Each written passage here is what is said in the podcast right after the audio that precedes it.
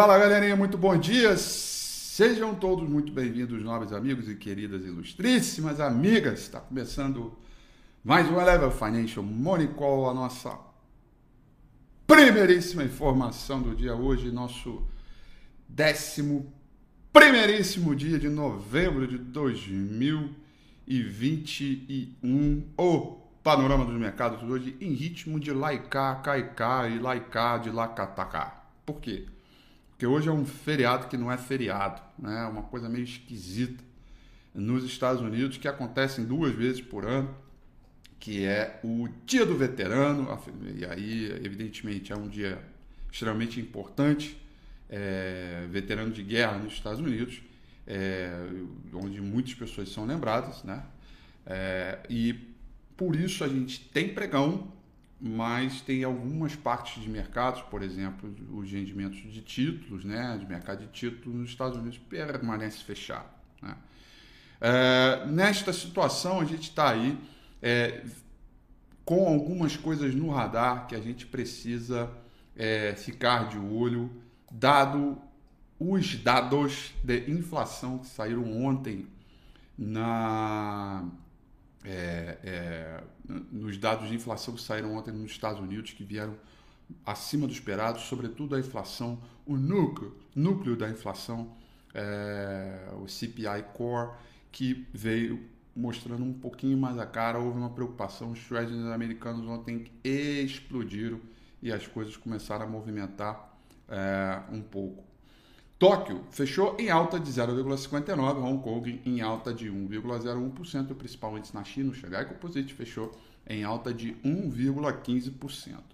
Olha, ainda ontem, né, durante o pregão por aqui, a gente teve notícias da Evergrande Group, né, onde ela não pagou parte das dívidas é, que estavam separadas para serem pagas é, ontem, né, e este calote entre aspas, gerou algum tipo de estresse.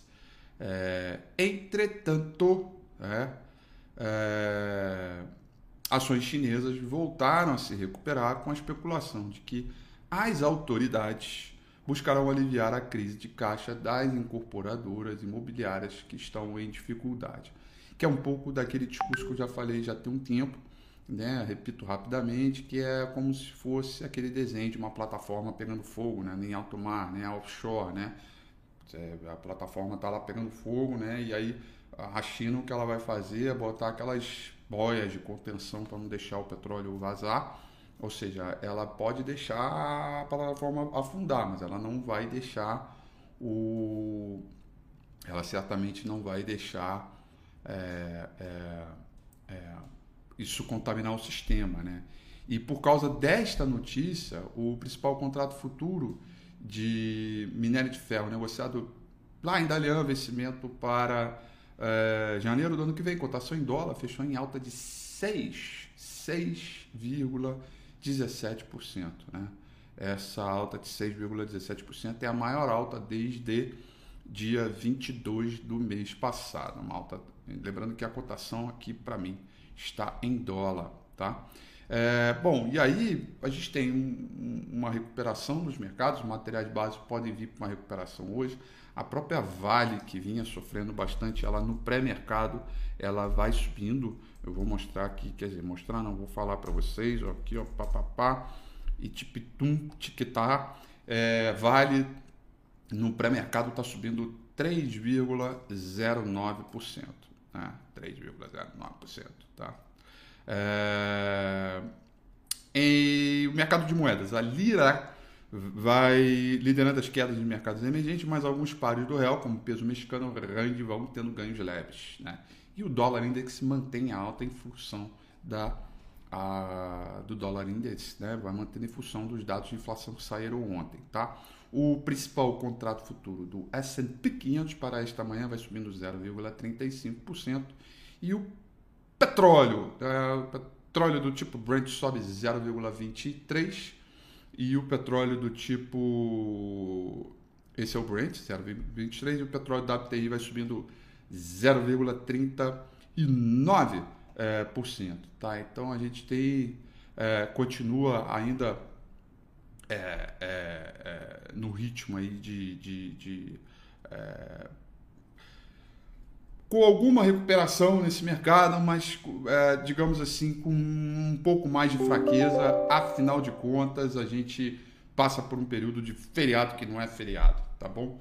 É, voltando aqui para os mercados europeus das Europa, geral, no contexto geral, vão trabalhar um terreno positivo. Londres sobe 0,34%, Paris sobe 0,08% e Frankfurt na Alemanha subindo 0,09%.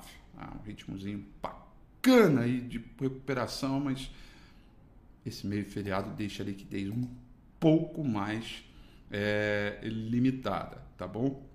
É, e esse ganho limitado tem a ver com a ideia que os investidores seguem avaliando o risco de inflação mais alta, que pode estimular um aperto de política monetária ainda um pouco mais, é, digamos assim, maior em, em, relação àquilo que o próprio presidente do Banco Central americano, o senhor excelentíssimo, glorioso, o homem do dinheiro, Jerome Power.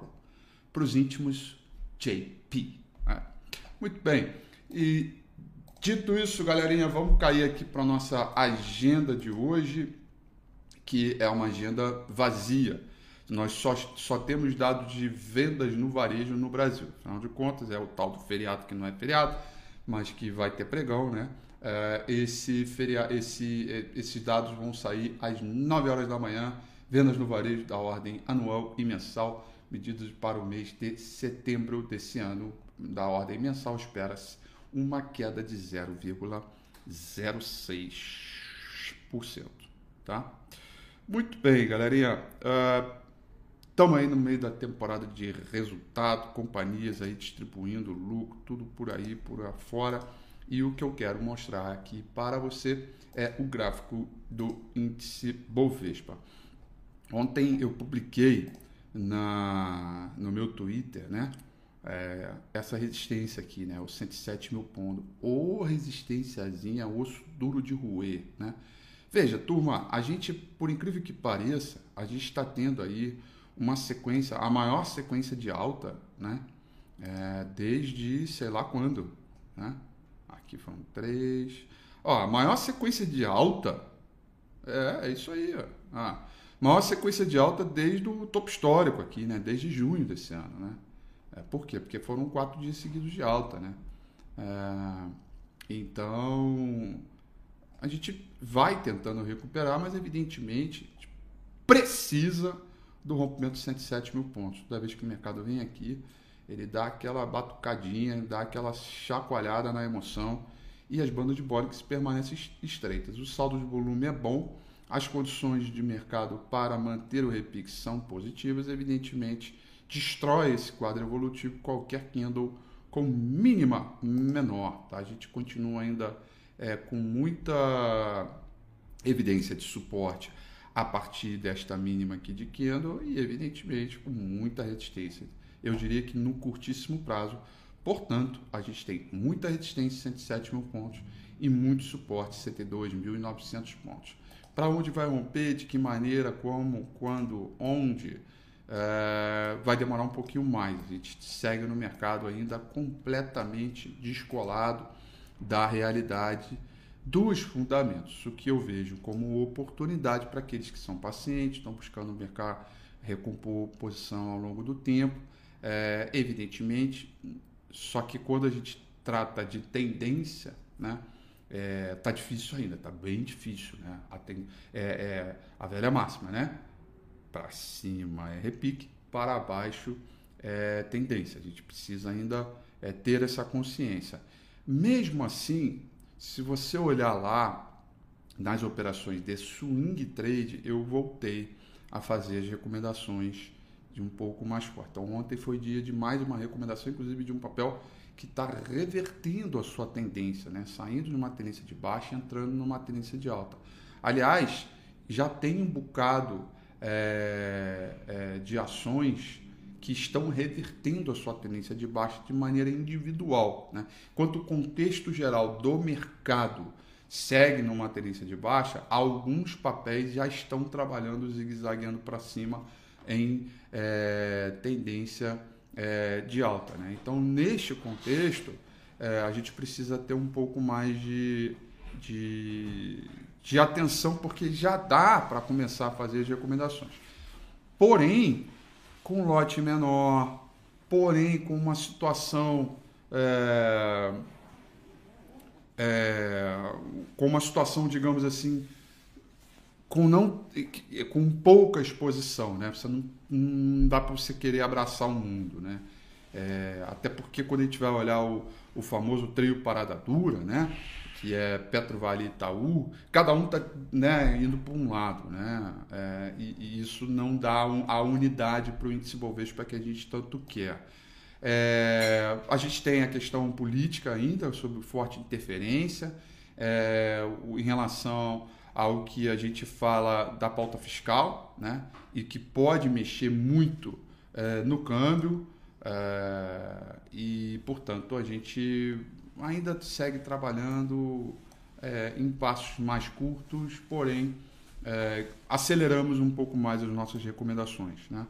É, o, o portfólio Fusion eu queria já mudar, mas aí eu percebi que estava indo tudo muito bem, a gente está subindo um pouquinho mais de 3% na semana, então, puxa, já está melhor que o Ibovespa, está recuperando a perda da semana passada, então, é, e o long short também que está na boca do gol ali, às vezes está legal, não, a vol melhora, piora, melhora, piora, então, é, enfim, só para dizer para vocês que eu estou de olho em absolutamente tudo, né? parece que não, mas estou, e e, aliás, eu tenho uma maquininha aqui que faz isso para mim de maneira automática. É só uma questão ali de realmente da gente é, setar a vol, né, a volatilidade que é confortável para nós, para a gente poder seguir em frente aí nesse ambiente, tá bom?